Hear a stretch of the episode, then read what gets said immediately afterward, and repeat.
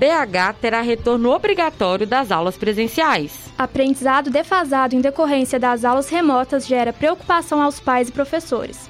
Índice de evasão escolar aumenta consideravelmente durante a pandemia. E o Brasil tem 5 milhões e 500 mil estudantes fora da escola. Ministério da Educação prepara projeto para a criação de universidades. Novo ensino médio entrará em vigor a partir de 2022. Enem 2021 traz incertezas para estudantes do ensino público e poderá ter o menor número de participantes inscritos. Debate social acerca do uso de pronomes neutros ganha espaço, mas ainda é tabu entre docentes e especialistas em, especialistas em linguística. O jornal Educaliza PUC Minas está começando agora.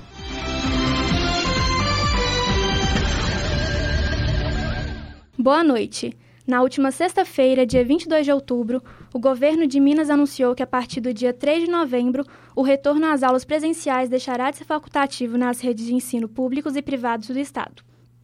Ainda continuam em vigência as demais recomendações sanitárias, como o uso de máscara cobrindo a boca e o nariz, lavagem correta das mãos, limpeza e manutenção frequente das instalações e o rastreamento de contato com pessoas infectadas pela Covid-19, junto com isolamento e quarentena.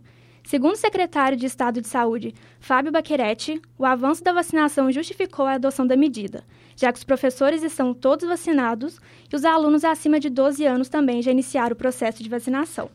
No entanto, apesar da obrigatoriedade do retorno às aulas presenciais, existe exceção para crianças e adolescentes com comorbidades. O fator de risco deverá ser comprovado por meio de prescrição médica, possibilitando a estes alunos a continuidade das aulas remotas. E falando sobre o retorno das aulas presenciais, um problema que vem preocupando pais e professores é a defasagem no aprendizado que tem atingido os alunos. Não é mesmo, Nayara? Boa noite, ouvintes da Rádio PUC. Hoje eu venho falar de um assunto não muito legal, que é a questão da defasagem escolar, que precisa e muito ser superada. As maiores incidências estão em locais que as pessoas vivem em situação de vulnerabilidade e risco social. Muitas escolas, buscando manter a aprendizagem durante o isolamento, elas optaram pela utilização de aplicativos e plataformas online. Porém, devido à falta de acesso de alguns alunos à internet e a computadores, as desigualdades educacionais, infelizmente, elas foram acentuadas. É importante dizer que muitas crianças e adolescentes passam pela violência doméstica. E também temos que levar em conta que muitos alunos possuem deficiência, que pode ter feito com que eles se sintam mais excluídos por não terem sido envolvidos em atividades pensando na individualidade deles e dessa forma muitos professores se viram desafiados em conseguir acompanhar o engajamento dos alunos diariamente, de forma que, com o retorno gradual dessas aulas presenciais, foi notado um alto índice de defasagem. Pelo visto, o desafio vem sendo todo só dos heróis professores que já como, se não bastasse os inúmeros obstáculos, vêm lidando com esse grande problema. Espero que eles consigam. É com vocês. Outra questão que vem sendo bastante discutida nesse momento é a evasão escolar. Quem tem mais informações sobre o assunto é o repórter Sérgio Pego. Sérgio, boa noite. Reprovação, abandono do ensino e distorção entre idade e série escolar são alguns dos problemas recorrentes no cenário da educação no Brasil. Com a pandemia da Covid-19, essa realidade foi acentuada e a disparidade socioeconômica do país ficou ainda mais evidente. No ano passado, por exemplo, foram cerca de 5 milhões e 500 mil crianças e adolescentes sem acesso à educação. A quantidade de alunos com idades entre 6 e 17 anos que abandonaram as instituições de ensino foi de 1,38 milhões de alunos, o que representa 3,8% dos estudantes. Antes da pandemia, a evasão escolar já era um problema que afetava uma boa parte da população brasileira. Dados da Pesquisa Nacional por Amostra de Domicílios revelam que o abandono escolar é ainda maior entre pessoas pretas ou pardas, cerca de 71%, e nas regiões norte e nordeste do país. Uma pesquisa realizada pelo IBGE consta que 20% das pessoas de 14 a 29 anos do país, um total de 10 milhões e 100 mil, não haviam completado alguma parte das etapas da educação básica. Em Minas Gerais, cerca de 66 mil alunos abandonaram as escolas durante a pandemia. Assim, a Secretaria de Educação do Estado começou a fazer uma busca ativa pelos estudantes e começaram a identificar aqueles que não efetivaram a matrícula, que não entregaram as pendências nas atividades e que não foram localizados, e até mesmo aqueles que seguem com problemas de acesso às apostilas batizadas de PET, Planos de Estudos Tutorados. Giovanna Luiza, de 27 anos, abandonou a escola pela primeira vez quando engravidou de sua primeira filha aos 15 anos. Quando retomou os estudos para concluir o ensino médio, a pandemia veio e impediu com que ela continuasse por vários outros motivos. Confira a sonora com o estudante. Antes da pandemia, eu trabalhava, né, de 7 às 5.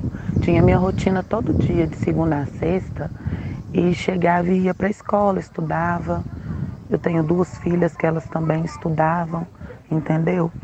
E a pandemia, quando ela aconteceu, as aulas presencial acabaram porque até então a gente achava que essa pandemia ia ser coisa rápida, coisa simples, né? Comecei a estudar de novo, né? Mas já era para mim ter formado, infelizmente não aconteceu, já era para mim ter concluído o meu terceiro ano, mas não deu certo por causa da pandemia. Igualzinho é muita correria, né? Estudar online, porque mora eu e minhas duas filhas, eu tenho uma filha de 10 anos e a outra de seis anos. Mora a gente, nós três, sozinha em Deus. E tipo assim, eu tenho que ajudar elas também a estudarem, eu também a estudar, trabalhar fora.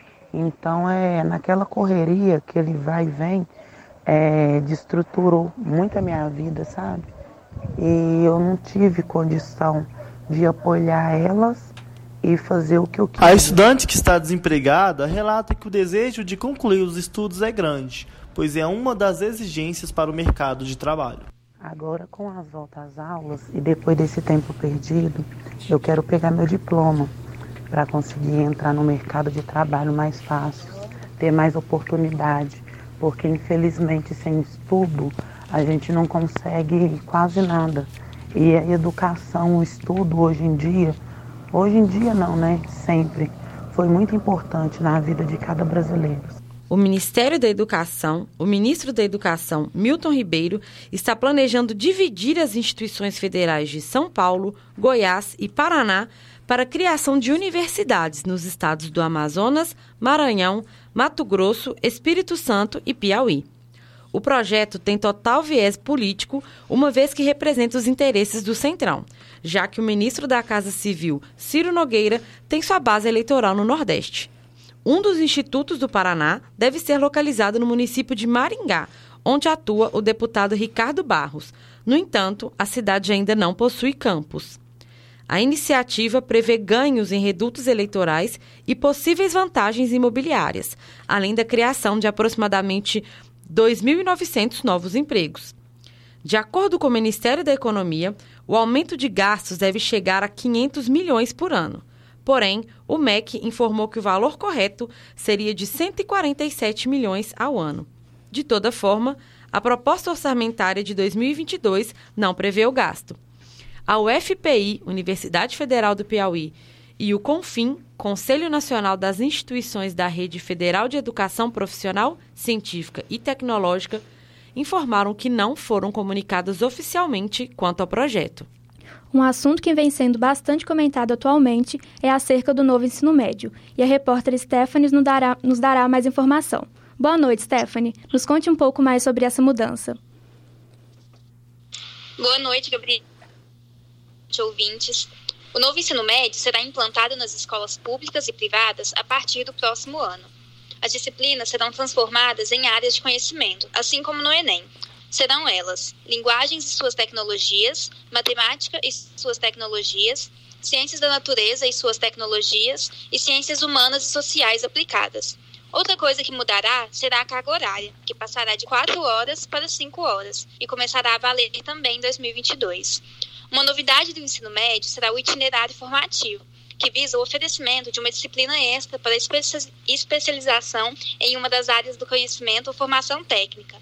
No entanto, esse projeto divide visto que com a pandemia do Covid-19, muitos estudantes foram prejudicados e podem não conseguir acompanhar as novas mudanças. Ouvimos a professora de Biologia, Isabela Lohane Braga de Paz, que atua na rede pública e privada e deu sua opinião acerca do programa ainda não seria uma, uma boa ideia, porque a gente já tinha muita evasão de alunos antes de pandemia. E principalmente agora que né, teve tava esses ensinos EAD, as pessoas não. Elas ficaram muito prejudicadas em relação ao conhecimento.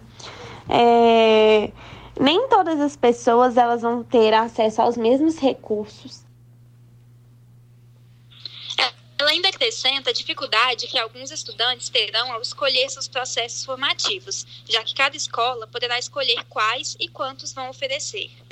E também, por exemplo, o aluno ele quer seguir, ele poderia escolher entre cinco processos formativos, mas às vezes na escola que ele está vai ser ofertado apenas um ou dois, e ele vai ter que escolher entre aqueles dois, e às vezes ele vai ter que procurar depois uma outra escola para poder é, talvez fazer um outro tipo de processo formativo que ele achasse interessante para a sua carreira profissional. Então, ao meu ponto de vista, essa mudança na nova grade, ela ainda deveria ser analisada com muita cautela. E diante das mudanças curriculares, o MEC constatou a demanda de preparar os professores e na última terça-feira feira 26, lançou para docentes do ensino médio formação específica, referentes às áreas de conhecimento. Além da parte teórica, haverá propostas de aplicação prática, a fim de indicar soluções pedagógicas para a interdisciplinaridade. Além da mudança curricular no ensino médio, outro assunto que preocupa os educadores é a próxima edição do Enem, que deve ocorrer nos dias 28 e 21 de novembro. O resultado do Exame Nacional pode continuar mostrando os impactos negativos do Covid-19 na vida dos estudantes. É com você, Sérgio Pego. Com a pandemia, educadores e profissionais que lidam com a preparação de alunos para as provas do Enem temem que essa edição tenha altos índices de abstenções. O Enem de 2020 foi marcado por grande desistência entre os estudantes com 70,2% no primeiro dia de prova e de 72,6% no segundo dia. A última edição foi marcada pelo adiamento das provas para janeiro de 2021, inicialmente marcadas para novembro de 2020. A decisão foi tomada em julho do ano passado em razão do agravamento da pandemia. Na ocasião, o ministro da Educação, Milton Ribeiro, havia dito que, mesmo com altas abstenções, a aplicação do Enem foi um sucesso. Confira. Então, eu fico é, satisfeito com o que nós fizemos no meio de uma pandemia, embora é, eu me admirasse até mesmo com o número de abstenção, que foi alto, é, diferente do ano passado, foi perto de 23%. Esse ano nós dobramos a abstenção mas houve também um componente diferente, que foi, no último momento, a possibilidade de algumas inscrições de ofício, não é isso? Quer dizer, 700 mil pessoas fizeram algumas inscrições é, sem qualquer é, contrapartida financeira. É, a isenção foi dada de ofício. A isenção foi dada de ofício. Então, é, nós sabemos que muitas vezes o aluno ele ele faz a inscrição e, eventualmente, ah, não paguei nada, eu posso faltar ou não. Enfim, é, isso é coisa da juventude mesmo. Então, algumas, algumas situações que foram é, relatadas aqui. Mas, alguns meses depois, mesmo com o ensino remoto, os alunos que se inscreveram vão realizar o exame nos dias 21 e 28 de novembro como é o caso de Yuri Galvão Rezende, de 15 anos, estudante do primeiro ano do ensino médio. Ele participará pela primeira vez da edição e fala para a gente sobre a sua expectativa sobre a prova. Esse ano eu vou fazer a prova do Enem pela primeira vez. Vou efetuar ela como trainee. Eu estou muito ansioso, já que eu sei das dificuldades, das questões, das dificuldades que o ensino remoto tem trazido. E dentro desse panorama, é, um, uma prova um vestibular como esse, ele se torna ainda mais difícil. Ah, Vendo-se que a grande maioria da nação brasileira hum, praticamente não teve ah, uma educação de qualidade, já que o ensino remoto, esse EAD, ele nos trouxe dificuldades, principalmente por causa da qualidade de vida, já que a maioria das pessoas dentro de suas casas não tem computadores, não tem celulares que possam acompanhar as aulas.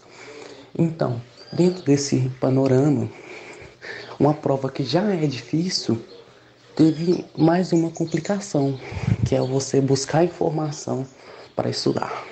Tendo em vista a situação da educação pública em meio à pandemia, a professora de Geografia da Rede Estadual de Ensino, Isabel Barros, reitera que há uma desvantagem para os alunos de escolas públicas devido às dificuldades impostas pela pandemia. Esse caos pandêmico que a gente está vivendo, nem os conteúdos é, curriculares normais, muitos alunos têm conseguido acompanhar devido à falta de acessibilidade à rede, o aplicativo Conexão Escola que não funciona efetivamente, mas a gente tem tentado de alguma maneira através de Meet, vídeos conferências e mesmo de simulados trabalhar um pouco dos conteúdos do Enem. Mas infelizmente os alunos da rede pública vão ficar mais uma vez bem em defasagem em relação aos alunos de escolas particulares e de cursinhos preparatórios.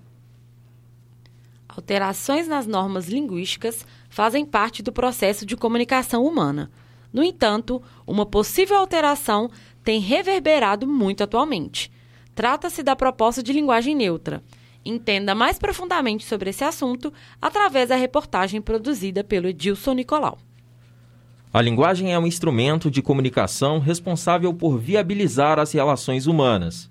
Mais do que possibilitar a transmissão e a interpretação do pensamento humano, a linguagem também pode ser usada como um mecanismo de dominação cultural e social, tendo em vista a não aceitação das variedades linguísticas, dos regionalismos e até mesmo a manifestação de um preconceito linguístico mediante a fuga do padrão culto da língua.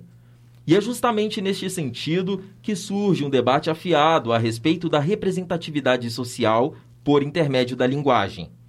Nos últimos tempos, a chamada linguagem neutra tem gerado amplas discussões não só entre educadores e especialistas em linguística, mas também na internet, atingindo toda a comunidade virtual.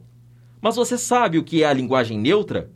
Para trazer um pouco mais de clareza sobre este tema, conversamos com a professora Pamela Limoeiro, autora da página Português Underline Direto, que nos explicou este recente conceito. A professora explica que a norma padrão da língua portuguesa está organizada a partir do gênero. Nós falamos ele e ela como se essas fossem as únicas possibilidades, e pessoas que não se identificam como ele ou ela, ou que se identificam como os dois, ou até mesmo identificam-se ora como ele, ora como ela, não se sentem contemplados nessa perspectiva. O dialeto neutro é uma linguagem que busca a inclusão da comunidade não binária, ou seja, aqueles indivíduos que não se reconhecem pertencentes ao gênero feminino e nem pertencentes ao gênero masculino. Sobre a evolução da língua, realmente é um organismo vivo, é um instrumento vivo que evolui, que acompanha a mudança, a evolução, a transformação do indivíduo. A língua não é um instrumento inviolável e a norma culta da língua portuguesa ela não é inviolável. A língua carrega consigo né, a história da humanidade, a evolução, a transformação da mentalidade, comportamento, de, da humanidade. Então, eu acho que não, não é, né, jamais será é um instrumento inviolável. Tivemos aí ao longo da história transformação, inserção, mutação de fonemas, né, de vocábulos na língua portuguesa, e eu acho que é assim que deve ser. Há algum tempo, na internet, houve uma adequação paliativa na forma de escrever algumas palavras, adotando o caractere arroba ou mesmo a letra X em substituição à última letra de um pronome para caracterizar a palavra como neutra. No entanto, para a educadora Pamela Limoeiro, esta manobra é considerada ineficaz, já que alguns sistemas operacionais que fazem a leitura para pessoas cegas não conseguem fazer a leitura das palavras com essa grafia. E no campo da acessibilidade, Pamela acredita que a implementação de uma linguagem neutra inviabiliza o entendimento linguístico para pessoas portadoras de necessidades especiais. Vale ressaltar que o intuito, o objetivo principal do dialeto não binário é justamente a inclusão da comunidade não binária, mas acaba causando exclusão sim, né? A exclusão dos cegos que fazem leitura por meio de softwares, dos surdos que fazem leitura labial, a confusão, né, a, a dificuldade que causaria nos disléxicos, por exemplo. Então, é, é, é importante parar e analisar. Há ainda quem seja totalmente contrário a essa discussão, como Juan Medeiros, de Brasília, militante pró-vida e patriota. A linguagem não binária ela é vista como uma tentativa sólida de equalização entre os aspas gêneros. Porém, para mim, como ponto de vista conservador para a vida, eu vejo a linguagem não binária como uma tentativa de desconstrução da individualidade da pessoa. Falar que não sou a favor da implementação da linguagem não binária na língua portuguesa daria uma conotação neutra na minha resposta. Eu sou radicalmente contra a implementação. Por além de todos os motivos, por se tratar de uma língua mais exclus exclusiva do que inclusiva.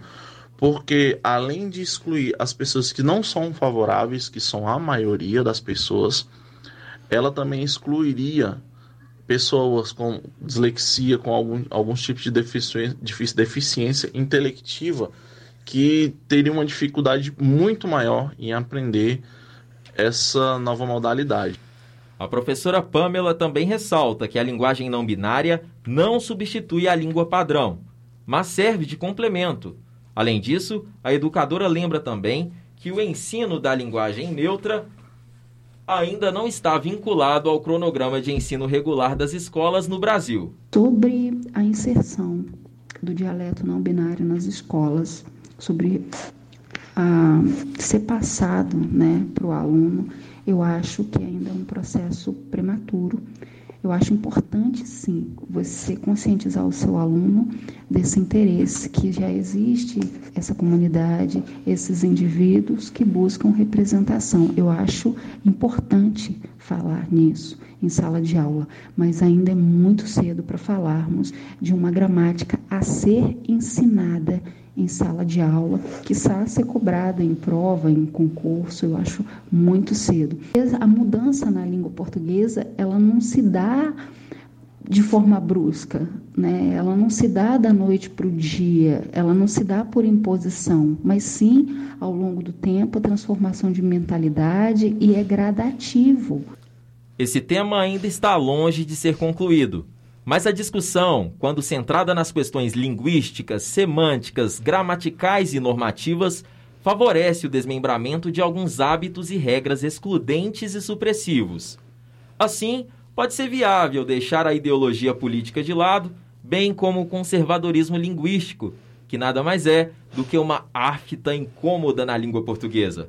Repórter Edilson Nicolau, para a Rádio PUC Minas. E esse foi o nosso Educaliza PUC Minas de hoje. Agradecemos a você, ouvinte, que se manteve sintonizado conosco durante toda a nossa programação. Para ficar por dentro de tudo que está acontecendo na PUC Minas, nos acompanhe pelas redes sociais. Uma boa noite e até mais.